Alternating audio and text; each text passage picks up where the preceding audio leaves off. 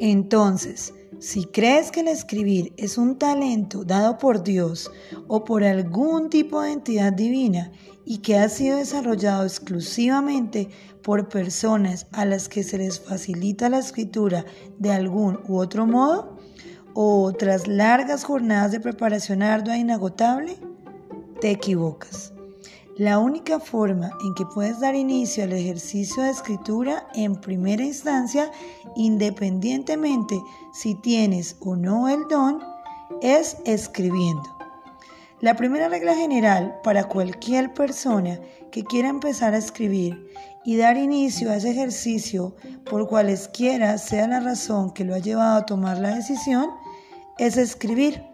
poco o mucho, sobre lo que sea lo que te nazca en el momento,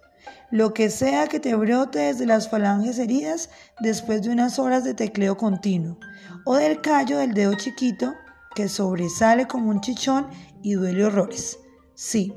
simplemente escribe.